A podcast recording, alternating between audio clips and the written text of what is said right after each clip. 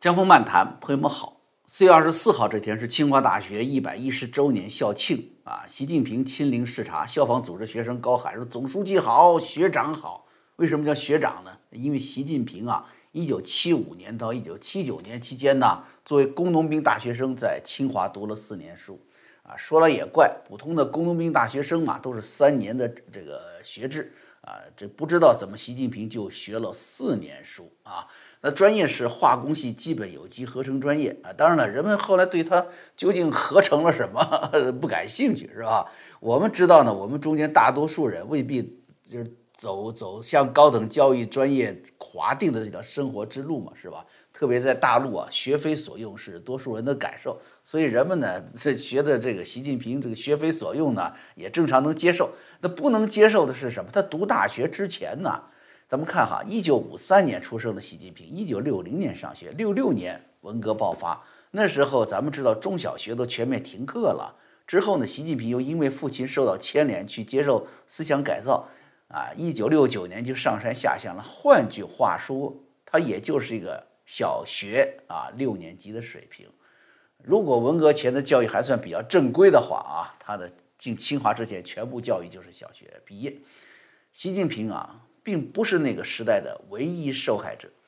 当我们赋予那个时代受害者予以同情的时候，你会惊讶地发现，那个时代过来的人，竟然为数众多的会去感激那个暴君，会去感激那个让他们失去教育、失去青春，甚至失去一辈子对真理追求的基本冲动的那个那个施害者啊，毛泽东。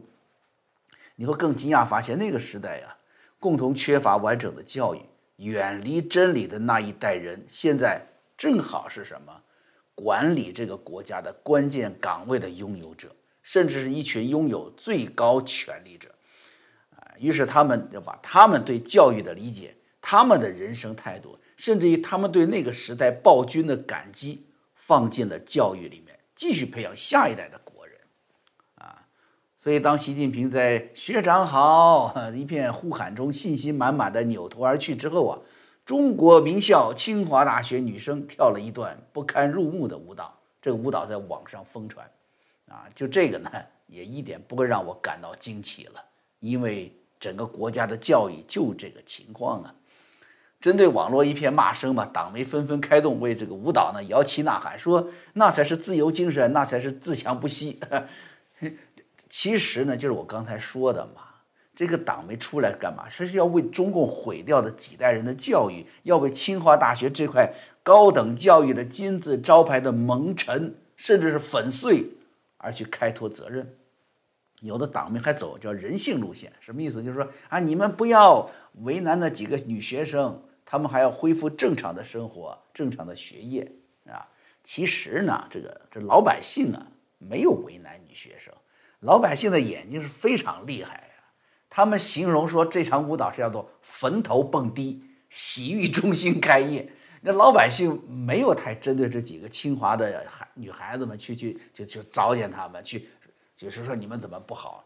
这蹦迪呢，没错，是不是啊？让他们跳舞说跳舞本身没错，不对劲儿的是什么？不对劲儿是跳舞的地方是坟头，是洗浴中心，是吧？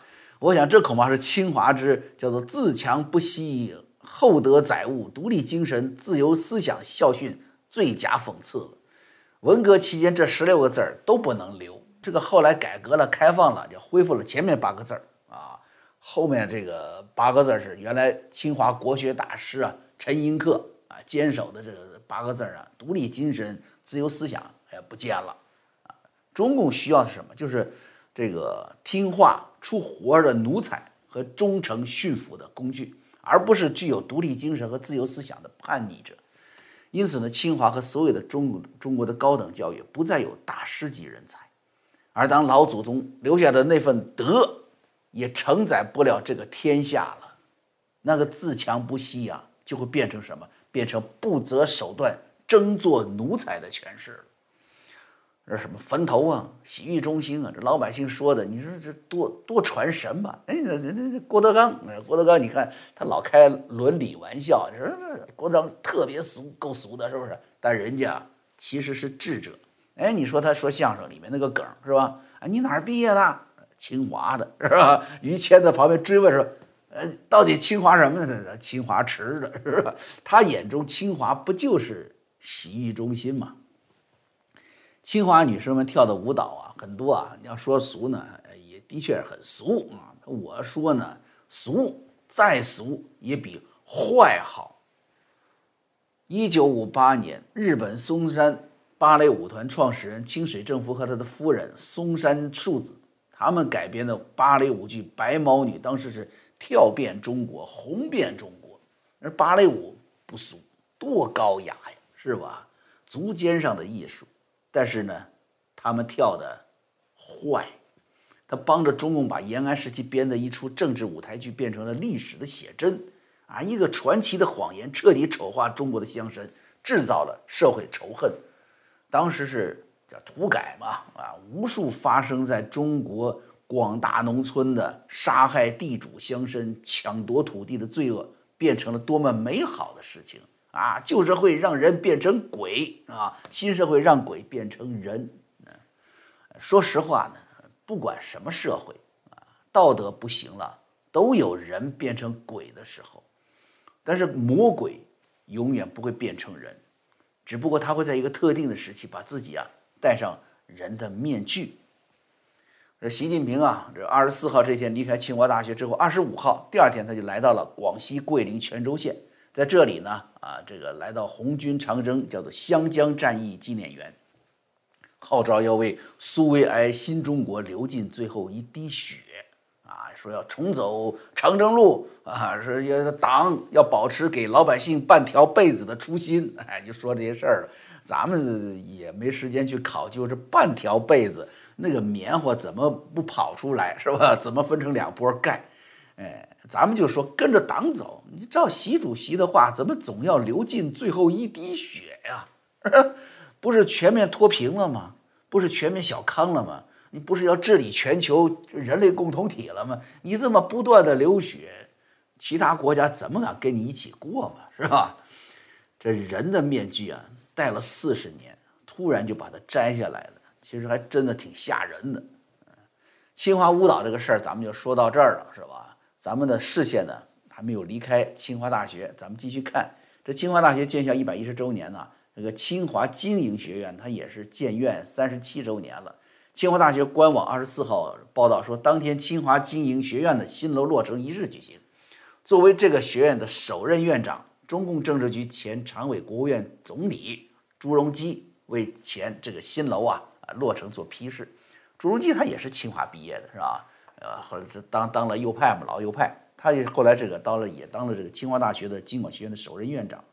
但是这一则消息啊，大陆看不见相关报道，就连刚才说的清华大学的官网也只是放在相关的报道的内文。这表明什么？就是这个前总理朱镕基在某种程度上步温家宝后尘，也遭到了中共文学系统的封杀。咱们就说这个事儿啊。因为之前这个温家宝在《澳门导报》上面撰文追忆自己去年过世的母亲啊，披露了很多这个家庭往事。文章的内容呢，就就说到了文革，也说到了中共的高层政治。不仅话题敏感呢，而且在这里面等于是警醒习近平，你政策左偏的意味是非常的明显，对吧？警告他。但你想啊，《澳门导报》本来就没有多少影响力，是吧？那么。温家宝先生跑到这个角落去发表一番言论，肯定也是没有想就要左右时局的想法，哎，就是憋屈的太厉害了啊，抒发一下吧。结果这些话题呢，却广泛的传播出来，并迅速的遭到大陆媒体和微博的封杀。啊，虽然这个海外也有一些网评啊，说温家宝呢，就是个演戏啊，这个不过就是个影帝啊。这影帝这个说法呢，是温家宝在六四当中作为赵子阳的秘书吧，呃，那种背叛引起大家的这个怨恨，再加上他担任总理期间处理重大民生问题的时候啊，呃，有不少时候的，承诺与现实之间有个落差啊，留下了不良印象。啊，当然了，呃，在有明显背景操控的《纽约时报》刊登温家宝所谓家族财富报道之后呢，这种政治谩骂就更多了。那么我呢想就先就这个事儿先说几句啊，这个清白之人呢，我跟你说你就进不了中共这个体制，而这个体制里呢，你要是表现的干干净净，呵，那你呀，我跟你说，历史走过去后，就会发现你一定是有最大的肮脏之处，啊，而温家宝也不例外，呃，后来被习近平干下去那个网信办卢伟嘛，啊原来呢是温家宝的形象化妆师来，哎，专门组织一个班子来美化温家宝。啊什么是温情的？那这这温总理喜欢读温情的诗篇嘛，是吧？然后还跟矿工们一起啃馒头啊，替农民工去讨薪，是吧？都是这个制造出来的一种形象，安排妥当的。但是你多琢磨一下，你想你当总理的要替农民工讨薪，你不是在给自己打脸吗？是不是啊？如果说大家接受你了，觉得你很可爱，觉得你很很棒，是个好总理，那好，那不就等于给中共打脸了吗？是不是？但是刨除了谎言治国的中共给最高领导人搞包装这一层啊，咱们实际看到温家宝这么多年一直在呼吁政治体制改革。他实际上是在赵子阳时代就是主持党政分开的政治改革尝试的，这个等于是他的政治理想，他的么就是一直在坚守着这份政治理想。我们说这是真的，这啊这不是演戏啊，防止文革重演啊。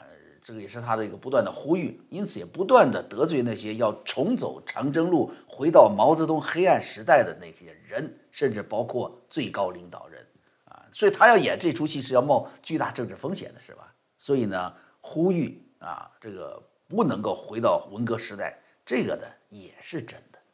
更重要的是什么？就是他这么多年来坚持着呀，啊，去看望赵子阳。你说在中共高层当中，领导出了事儿。那都是要割席、要揭发、要踩上一万只脚的，有几个能做到这样，是吧？所以这份良心呢，不是演戏。朱镕基也是如此，咱们说那是毁誉参半吧。那为什么习近平会对这些退休的最高领导人如此敏感呢？啊，中共的总书记们为什么对总理的这个职务的存在如此忌惮呢？啊我这是我们今天要说的事儿啊！除了清华的姑娘们跳完舞以后，咱们就说说这个正事儿啊。首先，先跟大家回忆一下吧。中国历史上最著名的总理呢，无非是就是周恩来了嘛，是吧？而在中共真正早期历史啊，周恩来的地位啊，比毛泽东都高。一九三一年，周恩来从国统区从上海啊，呃，一到乡下，一进入中央苏区，就担任了这个中共中央局的书记。第二年宁都会议还就是周恩来主持，罢了毛泽东的官，后来毛泽东对这段历史一直怀恨在心，是吧？周恩来自己后来一辈子都在检讨，说这个宁都会议啊是他最大的犯罪。周恩来非常清楚，自己能够活下去，自己的政治存在就是自己对于毛泽东掌握权力有用，啊，是吧？八七会议、庐山会议。所有这会议都是毛泽东都是让周恩来发言嘛？你说一说怎么回事？是不是？但是无论自己如何小心翼翼，还是危险。为什么呢？因为你越想好好的帮助毛泽东去掌握权力，那你周恩来自己是不是就必须拥有更多的权力，你才好办事儿呢？而事实上也是这样子。你看这个中共的历史上，军事、外交、情报啊，这个统战啊。今天救一个元帅了，明天去打倒一个将军了，所以周恩来的权力是很大的。但是呢，毛泽东对接近权力的人永远都是猜疑和提防的。一九七一年十二月底的时候，毛泽东病重昏迷啊，抢救过来的时候睁开眼，那个时候这个周恩来跑过来握着毛泽东的手掉眼泪，呃，大声说：“主席，主席，大权在你的手里啊。”那周恩来太清楚了，那是比自己和所有人的生命都重要的事情。对于毛泽东来说，半年后呢，毛泽东呢是膀胱癌确诊了。当时医生啊，这个会诊之后认为还是有这个活下去的可能，只要及时治疗，百分之八十到百分之九十的治愈率。毛泽东看到那个会诊的报告后，下达指示：，那第一要保密，不许告诉周恩来，不许告诉邓颖超；第二。不要开刀，加强营养就行了。那周恩来作为一个总理，连得了什么病的知情权都没有了，连得了病是否能够得到治疗的选择权都没有了。然后来不是中美这个关系解冻那段时间嘛，周恩来就做了很多的工作，因为他外交经验非常丰富嘛，跟国民党啊、跟美国人的打交道很多，是吧？后来不是传言说嘛，说周恩来如何安排尼克松吃了燕窝呀，啊，吃了鸭掌啊，吃什么大大连鲍鱼啊，是不是啊？很多这种民间传说，不管这传言如何，中美外交的具体事务一定是周恩来办的，而且他办得很好啊，很扎实。当时呢，就是有参考消息就送到毛泽东面前了，让海外对周恩来好评如潮啊。毛泽东说不看了，哎，越看越生气啊。那这个时候呢，当时中共是一个什么时这个历史时期的，正好要要批判林彪的时候，林彪嘛啊，九一三这个出逃，毛泽东就开始琢磨怎么整周恩来了。你看你这老外都那么喜欢你是吧？我整整你。一九七三年十一月十二号。基辛格访华和周恩来会谈，算是密谈。为什么呢？基辛格已经提出了非常敏感的一个事情，就是美中联手打击苏联，美方愿意在情报上面，在武器和建立中美热线上帮助中共。周恩来就要向毛泽东汇报了嘛，而毛泽东就先让人说呢，我已经吃了安眠药睡了。哎，呃，周恩来只能回头。结果呢，第二天啊，召开政治局会议，说召开政治局会议，大骂周恩来。而你这是要美国的核保护伞，你是个投降派，我周恩来都懵了，这不我去请示好嘛？你不是说吃了安眠药吗？怎 么吃了安眠药门儿清啊？啥都知道啊啊！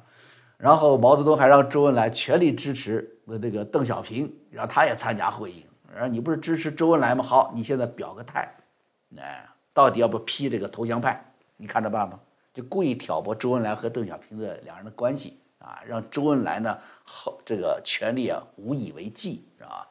后来开始了批判林彪的运动开始了，就这样被毛泽东改变了什么？批林彪变成了批林、批孔、批周公，啊，把周恩来给算计进去了。这还没完呢。毛泽东后来在接见尼泊尔国王的时候，让周恩来作陪，当着外宾的面羞辱周恩来，说：“听说你挨整了，把你整的不亦乐乎啊！”现在你不敢说话了啊！你把我变成一言堂，你看这话说的，哎，这就是中共最高领袖啊与身边的同志的关系啊。总理这个角色呢，他就是要干活的，对不对？刚刚刚才这个这个清华大学这个校训，咱们跟大家说了嘛，中共要的是什么呀？是听话出活的人，是忠诚驯服的工具。中共机制啊，层层如此，每一层官员都要求自己的下属做到这一点，对自己忠诚，而且你要能出活、能干活，你得听话。而自己的扭转头去呢，又同样的去伺候比自己高一层的官员，对那层官员表示忠诚，表示自己很驯服，我能干活。总理这个角色可以说就是什么，去到了最高层的听话出活的人，是最高级的、最智能的。忠诚和驯服的工具。习近平将整个社会准备是扭转进入毛泽东时代了吧？那么他自己呢，其实也摆脱不了毛泽东对权力的欲望和焦虑。今年二月初，香港民意研究所，他是半年搞一次啊，两两岸政治人物叫做民望评分啊，今要就今年年初这个结果出现，说是是什么？中共前总理朱镕基位于榜首啊。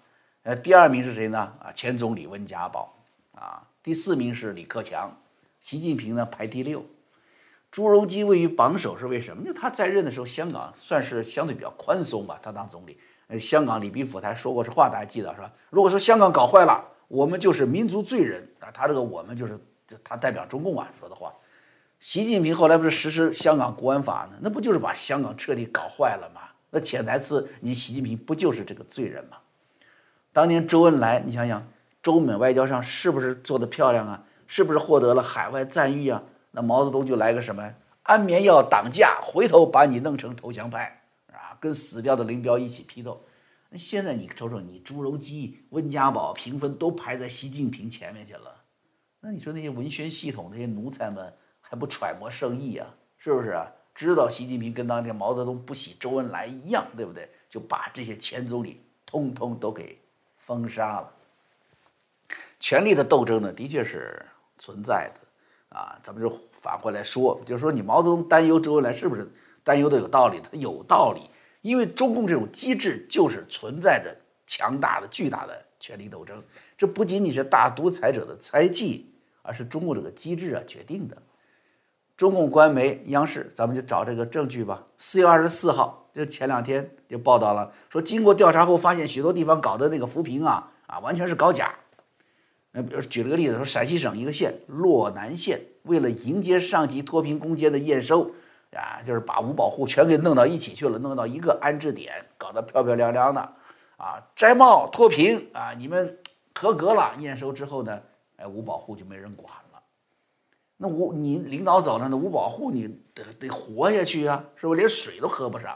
结果呢还花钱请人拉水拉到这个安置点上，五保户，你看这是他当不成五保户，还得还得多掏钱买水。运动式扶贫不就是越扶越贫嘛？另外呢，《人民日报》就披露说了，说二零一五年到二零二一年六年，中共。中央财政扶贫补助，还有地方政府扶贫人力成本投入两项，达到了一点六二万亿元。然后呢，中共国务院官网披露说，二零一五到二零二一年呢，这六年间，中央财政补助地方专项扶贫资金五千七百六十六亿元。什么意思呢？就是在一点六二万亿的总的扶贫投入当中。真正落到贫困户手中的资金只有五千七百六十六亿，那你你这么一减，剩下还有一万亿干嘛去了？扶贫谁来做呀？中共的官员呢？他得拿工资啊，哎，他得下农村呢，哎，他得喝点小酒吧，有费用。还有呢，拿着发票上来报的，就这么中共运动折腾人民的特点呢，无一例外都是这样子的，是吧？啊，都是。当官的拿好处，老百姓吃亏，啊！当然我们要谈的今天主要是什么呢？就这个事儿本身呢，说明了什么？央视能够高调的踢爆陕西扶贫造假，这是没有符合中共那个叫做“两维护”的精神呢？什么叫“两维护”？就是维护习近平的核心地位，维护中央权威、统一领导。那你这不是等于跟习近平唱反调吗？你说这是一个？这个央视的某个特别啊，突然仗义勇为的记者做出来的事儿吗？那不可能。我就说，你报道写出来，他不可能通过审核。你就算播出了，都能给你给拉黑了，拿掉。唯一的可能就是什么？就是中共内部反习势力受益，而且反习的势力还不小，在央视里面都有自己的人马，上下操作，才能形成这样一个政治上的反击动作。啊我们知道最近一段时间呢，习近平大量的搞这种政治上的复辟动作，那国际上已经招来了周边国家的共同愤怒了嘛？啊，美国和欧盟也不断的制裁嘛，加上中共推行的疫苗啊，这个也不顺畅，是吧？事故也不断，外交系统战狼团队啊，这加起来就让中共几乎丧失了这个世界上几乎所有愿意跟中国打交道的国家了。国内他又搞什么大规模的对企业的整肃，阿里巴巴，扩展到整个互联网，是吧？对外企打压，新疆棉到特斯拉，你别说这个民间百姓了，就说包括他自己的党内同志，他的权贵集团，哪有什么生存空间呢？哪个不对他埋怨呢？李克强的这个国务院呐，去年啊年尾的时候就给习近平泼冷水。说你这个扶贫这个事儿要国务院来检验真假。李克强本人在两会期间也明确发出与习近平在台湾问题、在国内经济问题方面明显不同的声音。习近平呢，明显是要想再当毛泽东，是不是啊？这大家都看出来了。那问题是什么？哪天个人危机来到，你会指望李克强像当年周恩来那样握着你的手，流着眼泪说？习主席，习主席，大权还在你手里啊！不可能了。大家记得这个周恩来在进手术台之前还要大喊：“我是忠于毛主席的。”所以咱们又看，除了习近平这个总书记的角色之外，咱们再看看这些当总理的。其实无论是周恩来，还是朱镕基，还是温家宝，啊！你看朱镕基、温家宝嘛，人们还记得他们说自己说的，对不对？他们形容他们的为官之路，一个说是地雷阵，好嘛；另一个说是如履薄冰，那都是要死的架势啊！就连习近平自己也知道，他的命运也许就是要为苏维埃流尽最后一滴血。所以，朋友们，你们看，这是一个怎样的恐惧的制度，怎样恐惧的一个政治团体呢？是吧？你整天天天活在恐惧当中，你还要自己给自己的人民制造恐惧。什么时候能看见你们这些人有勇气抛弃这个制度，抛弃这个党，然后让自己像一个人一样活着呢？江湖漫谈，我们啊，下回再见。